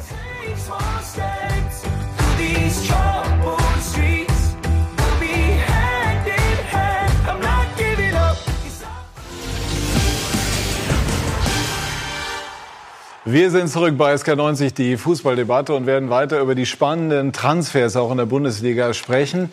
Ähm, es ist rein spekulativ, klar, aber angenommen, Sie hätten die Freigabe, 100 Millionen für einen Spieler auszugeben. Wen würden Sie holen? Das ist echt eine gute Frage.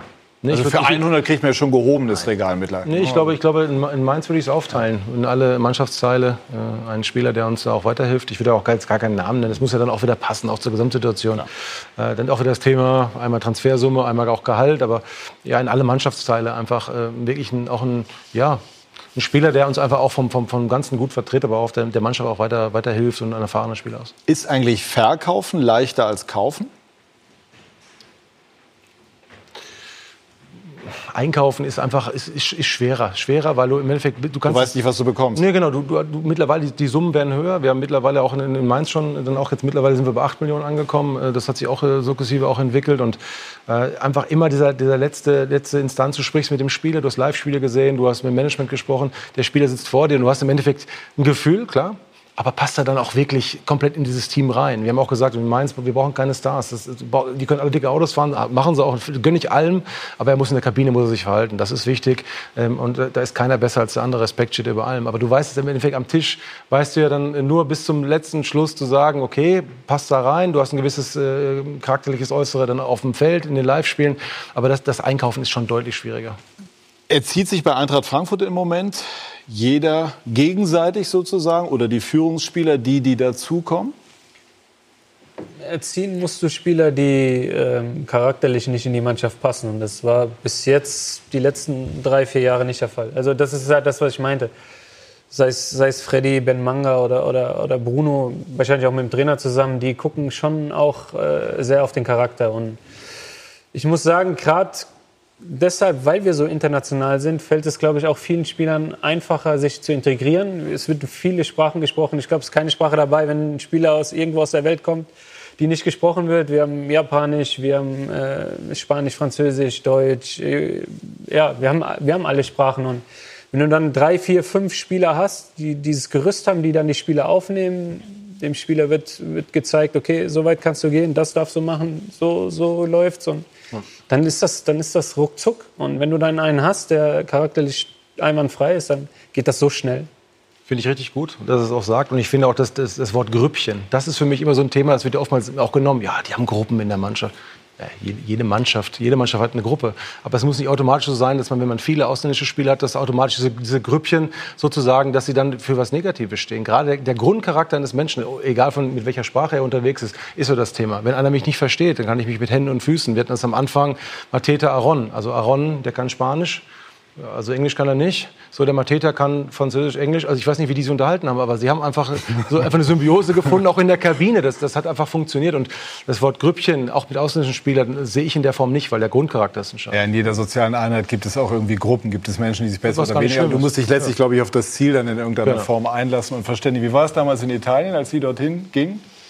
Also ich muss ganz ehrlich sagen, ich bin da wunderbar aufgenommen worden. Und äh, meine, meine Kollegen, sowohl in Verona als auch in Rom, die haben mir einfach so im Alltag auch geholfen. Die haben mir gesagt, wo du was einkaufen kannst oder wo du einen Klamottenladen hast. Und ähm, da, fühlt, da, fühlt, man sich im Endeffekt gleich irgendwie aufgehoben. Ich glaube, das ist in Frankfurt auch so. Das ist auch so eine multikulturelle Stadt. Eine Metropole, wo ja auch viele Menschen aus der ganzen Welt arbeiten. Da tun sie vielleicht auch Menschen, die zum Fußballspielen ins Rhein-Main-Gebiet äh, kommen, auch ein bisschen leichter als jetzt vielleicht irgendwo in so einem Kaff oder im Nest. Ja, das ist schon ein bisschen überschaubarer. Da ist bei uns schon ein bisschen mehr los, Marco, oder? Ja, das, das, das, kommt ja auch dazu. Aber ich wollte noch eine Geschichte erzählen, Rufen, als ich anfing, Anfang der 80er.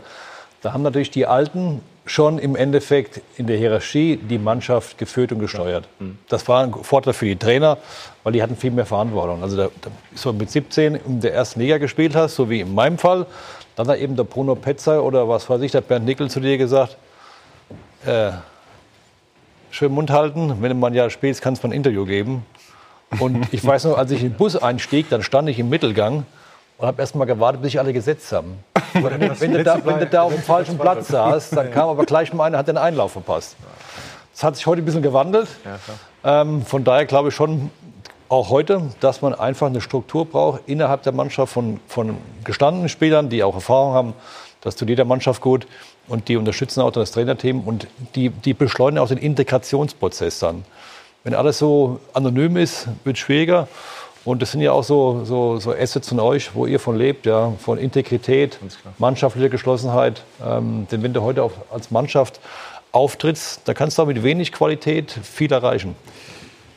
Werden wir wieder konkreter. Bayern München. Thomas, du hast eben äh, kritisch angemerkt, dass du die Transferpolitik oder den Transfersommer der Bayern ähm, kritisch siehst. Jetzt kann man natürlich auf der anderen Seite sagen, das, was am Ergebnis rausgekommen ist, das lässt sich nun wirklich sehen. Mit Coutinho ist ein Spieler gekommen, der, der an guten Tagen sehr hohes internationales Format verkörpert. Mit Perisic hat man jemand auf den, auf den Flügeln, der stabil ist, der auch schon internationale Klasse nachgewiesen hat. Hernandez, Pavard, Weltmeister für die Viererkette. Was ist daran also ich, auszusetzen? Ich glaube, dass es nach wie vor, bin ich vollkommen bei Thomas, die Benchmark in der Bundesliga ist. Dieser Kader der Bayern ist für mich trotzdem noch der stärkste, wobei ich denke, dass Dortmund von der Qualität näher rangekommen ist, auch Leipzig. Aber das Ziel der Bayern ist ja das Groteske. Früher hat Uli Hoeneß gesagt, in zehn Jahren müssen wir fünfmal Meister werden und einmal im Champions League Finale sehen. Heute zählt für die zehn größten Clubs Europas nur noch der Titel in der Champions League. Barcelona wurde letztes Jahr mit 15 Punkten vor Real Meister. Da hätte es früher ein dreitägiges Volksfest auf den Ramblas gegeben, scheiden im Halbfinale der Champions League aus. Schlechte Saison. Um auf die Bayern zurückzukommen, sie haben für mich zwei neuralgische Punkte. Also Hernandez kannst du noch sagen, ich habe ihn gesehen. Guter Mann, ich hätte Hummels nicht weggegeben, weil er einfach letztes Jahr in der Rückrunde so gut gespielt hat, aber war vielleicht auch Kovac Hummels ein bisschen. Dann die Flügel, die haben sie nicht besetzt. Perisic ist dann Backup. Und ich glaube, für die großen internationalen Spiele, hast du Martinez gesehen, Hinspiel in Liverpool, hat es gut gemacht, verletzungsanfällig. Ich hätte zum Beispiel Rocker gekauft, den U21-Nationalspieler der Spanier. Mir kam es am Ende so vor, um deine Frage zu beantworten, es mussten Namen her, aber man hat nicht zielgerichtet eingekauft, wie ich mir das vorstelle. Da fehlt mir einer und da brauche ich jemanden. Da kommt noch eins dazu. Ähm, das wisst ihr auch alle. Früher war eine Stärke von, von Bayern zu sagen, in der Winterpause steht der Kader für den Sommer. So, jetzt hast du Spieler geholt, im Endeffekt auf Leihbasis, auf den letzten Drücker von Inter Mailand und vom FC Barcelona. Das sind ja auch Konkurrenten von dir in der Champions League. Das gab es ja früher in der Form nicht. Weil sich aber auch die Märkte natürlich verändert die Märkte haben. sich verändert, ja. Und daran siehst du aber auch, dass letztendlich andere Vereine kapitalstärker sind und mehr Optionen haben. Aber das macht es für die Bayern nicht einfacher. Es wird ja von Jahr zu Jahr immer schwerer, mehr oder weniger, da mitzuhalten. Das muss man auch ganz klar sagen. Wir haben ja auch keine großen Stars mehr in der Bundesliga. Die großen Stars gehen heute nach England. Ja, aber auch das, aber auch das. Selbst schau dir, Italien. Schau dir, schau dir Paris an. Die holen zwei der besten Spieler aktuell der Welt mit Mbappé und, oder, oder Neymar. Aber auch die kommen nicht über, über das Viertelfinale hinaus. Aber das Marco, ist, das ist erstmal ein anderes Thema. Nur generell muss man sagen, dass in Eng die großen Stars gehen nach England, weil das weiß der Rufen auch, da wird das meiste Geld verdient. So, Jetzt hast du in Italien eben durch die Investoren aus China, aus Amerika auch eine andere Situation. Und ich sehe jetzt Lukaku, Inter Mailand. Alexis Sanchez, Inter Mailand. Da dachte ich mir, hoppla, was ist denn da los? Ja, ich meine, das kostet ja alles Geld. Da kann schon Bayern gar nicht mehr mithalten. Mal unabhängig jetzt, ob das gut oder schlecht ist, ob die da passen oder nicht passen. Tatsache ist, da werden große Namen erstmal wieder in ein Land gebracht, in ein Fußballland. Und wenn du jetzt noch auf die Bundesliga schaust, dieses Jahr, Transfermarkt ist ja morgen Abend um sechs beendet, mhm. wer kam denn hier an großen Knallern? Nach Deutschland. Coutinho ist schon, schon ein großer Name. Ja, ein Leihspieler von Barcelona, das ist ein großer Name, aber sonst habe ich hier nichts gesehen. Gut, aber im Endeffekt ist natürlich auch für die Bayern, muss man dazu sagen, ist es auch schwer, weil natürlich, wenn du oben ansetzen willst, das heißt, du hast deine Stammformation, du machst ganz normal deine Kaderplanung, wie soll der Spieler kommen? Er wird Backup oder wird er für die Starter vorgesehen? Also musst du ganz oben ins Regal reingreifen und wenn du natürlich den dann holst, hast du natürlich intern bei den Bayern auch das Thema, okay, jetzt kommt ein neuer Spieler dazu, was mag der wohl verdienen? Ich gucke für mich natürlich auch, das sind auch alles Spieler, die natürlich auch gerade auch dann gut bezahlt werden wollen, die gucken natürlich auch schon, wer kommt dazu, wo greifen sie jetzt in die Schatulle, wie ist die Ablöse, was könnte der wohl verdienen und gleichzeitig sind wir als Deutsche immer so strukturiert und so klar, dass wir sagen, oh, also glaube ich über die 100 Millionen, da gehen wir glaube ich jetzt mal nicht drüber. Das ist schon auch ein Zeichen, das ist auch eine Benchmark. Das wollen wir nicht, aber dann musst du auch wissen, glaube ich, dass du gewisse Regale dann auch nicht bedienen kannst. Gut, und Sané war Pech, ne? Da waren die ja. Bayern ja offensichtlich sehr weit und das hat dann aufgrund der Verletzung zunächst ja, nicht aber, aber äh, es wird natürlich auch zu Recht immer gesagt, dass in England sogar der 18. der Tabelle mehr Fernsehgelder vielleicht bekommt als die Bayern. Ja. Nur die Bayern haben ja folgenden Vorteil. Wenn ein Spieler in Deutschland richtig gut ist, dann geht er ja automatisch zu den Bayern. Vielleicht gibt es mal einen, der zu Borussia Dortmund geht, während sich in England die Top 6 Clubs um diesen Spieler streiten und sich natürlich auch finanziell hochschaukeln. Und die Frage ist doch äh, so ein Stück weit bei den Bayern. Früher hat es ja tatsächlich mal salopp gesagt gereicht. Wo spielt die Konkurrenz richtig gut? Naja, Dortmund, Lewandowski, Hummels, Götze, die holen wir mal alle, obwohl wir vielleicht Götze gar nicht brauchen, laut Guardiola. Und jetzt musst du aber als Bayern, du kannst Coutinho, kannst du vielleicht, die Bayern können stemmen. 120 können sie auch, wenn er einschlägt. Aber du brauchst auch mal einen Spieler für 30 Millionen, der vielleicht aus Frankreich kommt, den du dann, wenn der keinen Bock mehr hat, in zwei Jahren mal für 120 Millionen verkaufen kannst oder der bei Bayern so stark wird. Und da sehe ich, das war der Ausgangspunkt Das heißt, sie müssen Frage. ihre Transferpolitik anders denken. genau, diese, diese Scouting-Politik. Äh, da frage ich mich manchmal, ob das noch reicht, früher zu sagen, wir haben das größte Festgeldkonto, also kaufen wir das, was uns in der Bundesliga auch eh schon positiv ja auffällt. Sein. Ich meine, wo, wo er auch darauf vielleicht ansprechen möchte, ist ja auch Fakt, de facto, es gab mal einen Spieler, der heißt Manet, der spielt bei Liverpool, der war hier um die Ecke in Salzburg. Firmino hat bei der TSG Hoffenheim gespielt. Also direkt auch noch genau im, in deinem Wohnzimmer, mehr oder weniger. Da muss man sich schon die Frage stellen, warum war man da nicht schnell genug? Oder vielleicht hat man ja auch nicht anders bewertet, den Spieler, und, und hat den nicht nach München geholt. Jetzt kann sie niemand bezahlen, weil die, weil die viel zu teuer geworden sind. Und eins wollte ich noch zum Sané sagen, das ist ja auch so ein spannendes, spannendes Thema gewesen. Das ist ein junger Spieler, aber früher hätten die dem gesagt, pass mal auf, du musst dich jetzt committen. Weil die Rumeierei bringt ja nichts. Ja oder nein. Weil wenn ich, wenn ich, ich habe den Pep Guardiola getroffen in Barcelona bei seinem Golfturnier. Und da hat, hat er mir gesagt, bei mir war kein Spiel in der Kabine und hat gesagt, er will weggehen. Also du musst ja auch, du musst ja auch dann irgendwann mal Butter bei die Fische tun. Als Verein. Wann war das? Gut, das ist jetzt schon ein paar Wochen her, das war nach der Saison. Aber die, die Gespräche liefen ja da anscheinend auch. Und es gibt ja auch aufgrund der FIFA-Regeln da klare Absprachen. Spieler sind unter Vertrag, die Vereine müssen informiert werden, also beziehungsweise der, der, der FC, FC Bayern hat Manchester City informiert.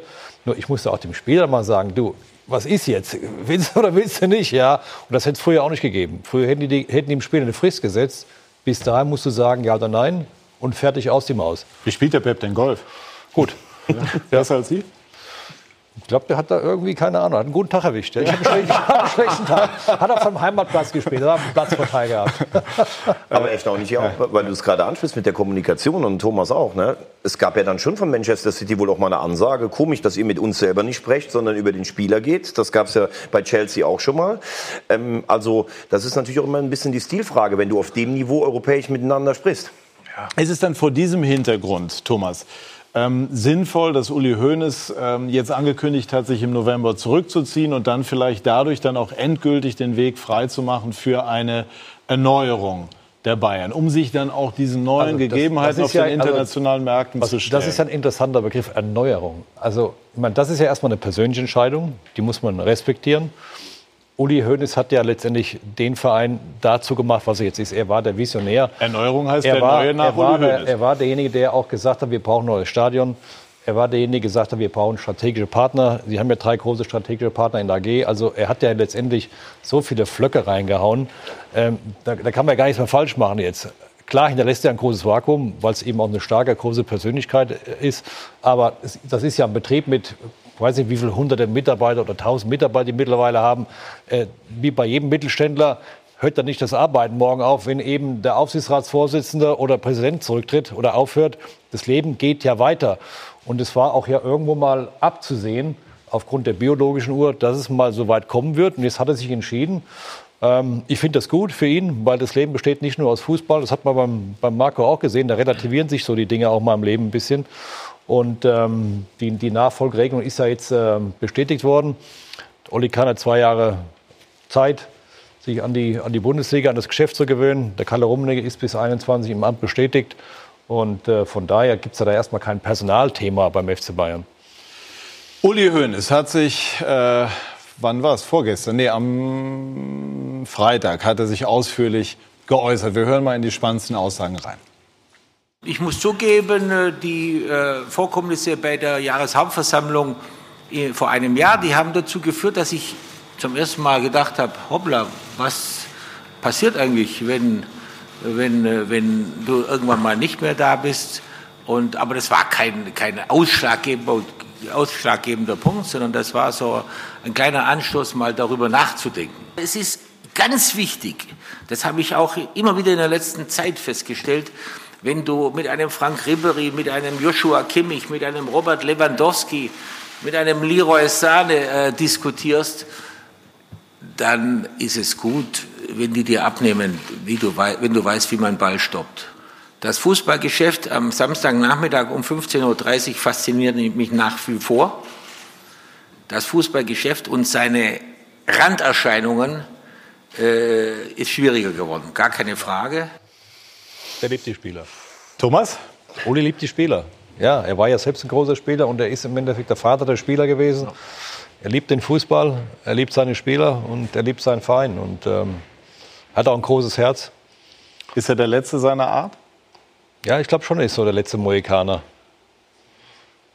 Was ist das? Er hat, er hat, noch, er hat auch gewisse Fußballromantik noch äh, in sich drin. Ja. Ich glaube schon, dass er auch nachgedacht hat, so letzten Jahren, wie sich so diese ganze, wie das ganze Fußballgeschäft sich entwickelt hat, wie dynamisch, wie geldgetrieben.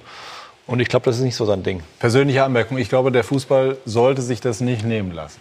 Nicht in jeder Form. Ja, wir, brauchen ja, wir, brauchen ja, auch solche Typen im Fußball. Ja, da glaube ich auch dazu. Glaube ich auch.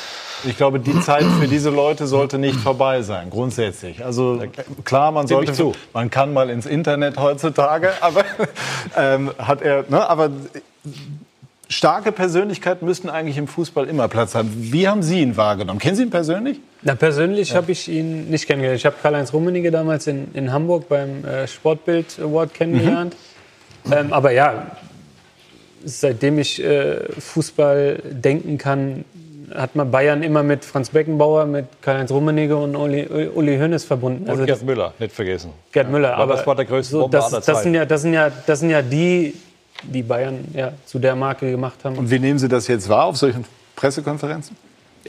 Ich finde es super. Also ich, ich liebe es, äh, äh, die Pressekonferenzen zu verfolgen von, von, von Uli Hoeneß. Natürlich dadurch, dass er, dass er wahrscheinlich auch äh, mit dem Herzen Bayern denkt und, und liebt, äh, schießt er vielleicht mal links und rechts ein bisschen, bisschen raus, aber das, das soll ihm verziehen, verziehen sein. Also ich finde super. Aber er hat natürlich auch so eine patriarchische Art. Ne? Er hat ja auch immer so die Welt ein bisschen im Fußball eingeteilt in die, die unter seinem Schutz stehen und die, die er bekämpfen muss.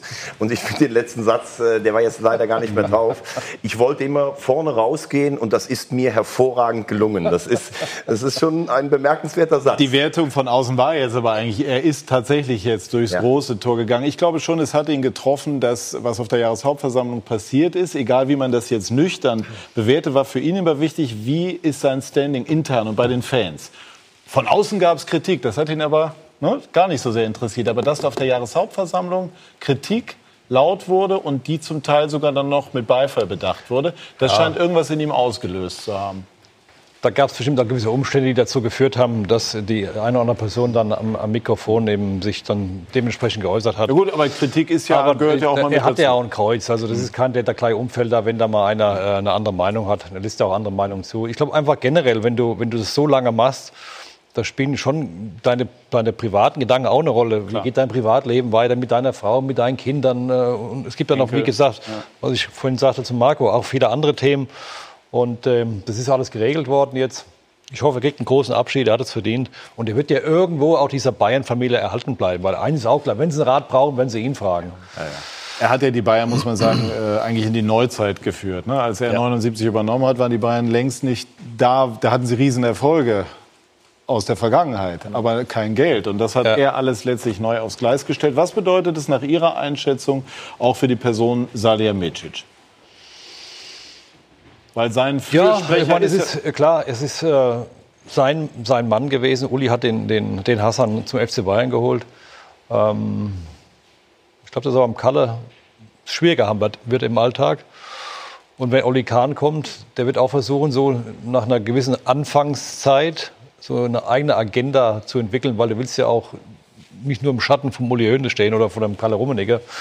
Du willst ja dann auch irgendwo da ähm, was hinterlassen äh, in, diesen, in diesem Club. Ähm, ich glaube, für den Hassan wird's, wird's, wird sich einiges verändern. In der Kommunikation, ähm, in der Verantwortung, glaube ich auch. Das ist ja jetzt auch schon so, das wisst ihr ja alle. Ich mein, bei Bayern geht es wirtschaftlich, ab gewissen Dimensionen geht zum Uli und zum Kalle. Das haben die ja auch kommuniziert. Es ist ja für ihn auch nicht so einfach, wenn du, wenn du Sportdirektor bist und weißt, ich kann eigentlich nur bis 20 Millionen, danach müssen oben die beiden mit, mitreden, mitdiskutieren. Ähm, aber wie gesagt, das ist meine persönliche Einschätzung. Vielleicht kommt es auch ganz anders. Wird sich zeigen. Hassan hat ja auch mal gesagt, unter dem Oli Kahn will er nicht arbeiten. Weiß nicht, ob das noch Bestand hat. Wird, sich, wird die Zukunft zeigen, wo die Reise hingeht. wenn er nicht selber im Vorstand ist. Ne? So war, glaube ich, die Formulierung. Ja, genau. Aber ich glaube, das Problem für all die, die jetzt bei Bayern sind, was heißt Problem? Also viele würden sich das ja wünschen, ist ja, dass Uli Hoeneß, das hast du gerade gesagt, vor 40 Jahren die Bayern in eine völlig neue finanzielle Dimension gebracht hat. Er hat das äh, erfunden von den San Francisco 49ers, glaube ich, Merchandising. Und die Bayern waren irgendwann wirtschaftlich so stark, dass sie sich auch viele Fehlgriffe leisten konnten und es ist nicht so ins Gewicht gefallen. Und die neue Generation heute, ja, was, die muss jetzt eigentlich einen eigenen Akzent setzen. Ob Salihamidzic vielleicht so eine Spürnase ist, dass der wieder Talent und das Scouting wieder besser macht und dass Kalle Rummenigge und Salihamidzic vielleicht auch ein ähnliches Verhältnis haben wie Kalle Rummenigge und Niko Kovac. Da hat ja auch zum Beispiel Uli Hoeneß immer so ein bisschen, für meine Begriffe, die, die schützende Hand drüber gehalten. Davis hat übrigens gestern gespielt, ist am Mann von Salihamidzic. Der Trainer hält eine ganze Menge von ihm. Das wäre so einer, Zum den du Beispiel? eben angesprochen hast, ein junger Spieler, genau sozusagen im, in der steigenden Phase erwischt. Das Genau. könnte zum Beispiel ein Transfer sein, den man eines Tages Salihamidzic dann auf die Habenseite schreibt. War Uli Hoeneß oder ist er? War nur darauf bezogen, dass er sein Amt jetzt äh, irgendwann aufgibt. Für so einen Manager wie Sie, Anfang Mitte 40, ein Vorbild? Oder ist das schon, ist auch die, die ganze Tätigkeit dann doch bei Bayern so anders als Mainz, dass es nicht so ist?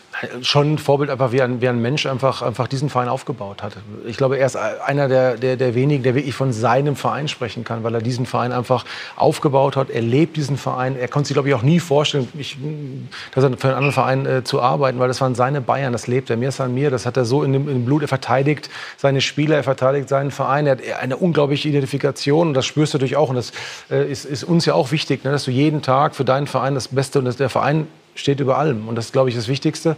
Ähm, Und von daher, klar, für, für einen jungen Manager einfach auch, äh, kann man sich ganz, ganz viele äh, Dinge auch abschauen. Und äh, von daher ist es einfach auch, wie, damals war es einfach klar, war es ein, war es ein Vorbild. Und trotzdem immer Nuancen für sich rauszuziehen, um seinen eigenen Weg auch zu gehen. Aber ganz, ganz klar, also die Bayern mit den Erfolgen, das ist Uli Hoeneß. Und jetzt, wie, Sie es auch gesagt haben, Im Endeffekt ist es so, dass, dass äh, ja, er einen würdigen Abschied auch verdient hat. Und es wichtig finde ich auch für so eine Persönlichkeit, dass man diesen Verein dann aber auch wirklich in, in guten Händen auch hinterlässt. Ich glaube, das ist so diese, diese letzte Amtshandlung, die, glaube ich, elementar wichtig ist, weil das ist ja auch die Verantwortung, wenn du von deinem Verein sprichst, dass, dass es danach auch wirklich gut weitergeht. Ähm, Und äh, wie gesagt, das äh, ja, ist er dem FC Bayern dann auch schuldig. Haben Sie aber mit ihm verhandelt in irgendeinem Punkt? Nein, nein, nein. Gut, damit wir einmal die, die Abrundung sozusagen hinbekommen. Die Bayern haben sich damals unter Höhne sensationell entwickelt. Wohin könnte der Weg von Eintracht Frankfurt führen? In dieser Saison, aber auch perspektivisch. Ich denke schon, dass wir, ähm, dass andere Spieler von anderen Vereinen sehen, was, was sie in, in Frankfurt erreichen können. Ähm, es war nicht vor, vor, vor Jahren noch undenkbar, dass, dass, dass Kevin Trapp sich entschieden hat für die Eintracht oder Hinteregger oder, oder Seppel auch von, von, ähm, von Dortmund wiedergekommen ist. Man sieht schon eine Entwicklung. Ähm, man muss aber auch trotzdem immer, immer im Hinterkopf haben, es kann auch mal äh, ein bisschen, bisschen nach unten gehen. Wenn du, wenn du Mannschaften siehst, die teilweise um Abstieg gespielt haben, wie Schalke als Vizemeister und so, das, das kann immer mal eintreten. Aber ich glaube schon, dass wir so gefestigt sind in unserem Konstrukt, dass, dass ähm, schon, da müssen schon viele Dinge wirklich schief laufen, dass das so eintreten kann. Und ähm, nach oben sind keine Grenzen gesetzt. Also wir sind super froh, wieder in der Euroleague zu spielen. Wir haben sechs Wahnsinnsspiele wieder vor der Brust. Will die Eintracht die Europa League gewinnen? Letztes Jahr hatten wir, waren wir kurz davor ins Finale zu kommen. Also ähm, man will ja immer mehr. Also das ist ja, wir haben, wir haben damals, äh, als wir gegen Bayern den Pokal gewonnen haben, äh, den DFB-Pokal, wolltest du in der, in der, nächsten Saison natürlich wieder ins Finale, weil, weil du einfach weißt, wie, wie fantastisch das war dass du natürlich, äh, kannst Wünsche aufschreiben. Äh, ja, das, oh, schön wäre es schon. Nikolaus dafür verantwortlich. Aber du willst, natürlich wollen wir erfolgreich sein. Natürlich würden wir am liebsten wieder ins Finale kommen und den, die, die Euroleague gewinnen. Aber da muss alles zusammenpassen. Und Thomas Berthold lässt sich auch mal mitreißen dann bei den magischen Europapokal. Ich war, ich war mit letztes Jahr. Ja. In Bella Italia. Aber ich finde, das ist so eigentlich nach Borussia Mönchengladbach, die unter Max Eberl eine tolle Entwicklung genommen hat, ist die Eintracht der zweite große Traditionsverein, der daran anknüpft. Und ich sehe die Eintracht zwischen Platz 4 und 8. In einem guten Jahr ist auch die Champions League mal drin. Ja, also wir lernen, Tradition verhindert keine Ergebnisse. Auch äh, wenn man in Hamburg manchmal anderer Meinung war in der Vergangenheit. Hier HSV-Mitglied. Ja, Aber es geht ja aufwärts. Also, wunderbare Runde. Vielen herzlichen Dank. Gesundheit ist das Wichtigste. Das haben wir nicht nur heute, aber heute einmal mehr gelernt. Dankeschön, meine Herren und Ihnen, liebe Zuschauer. Vielen Dank für Ihr Interesse. Tschüss und auf Wiedersehen.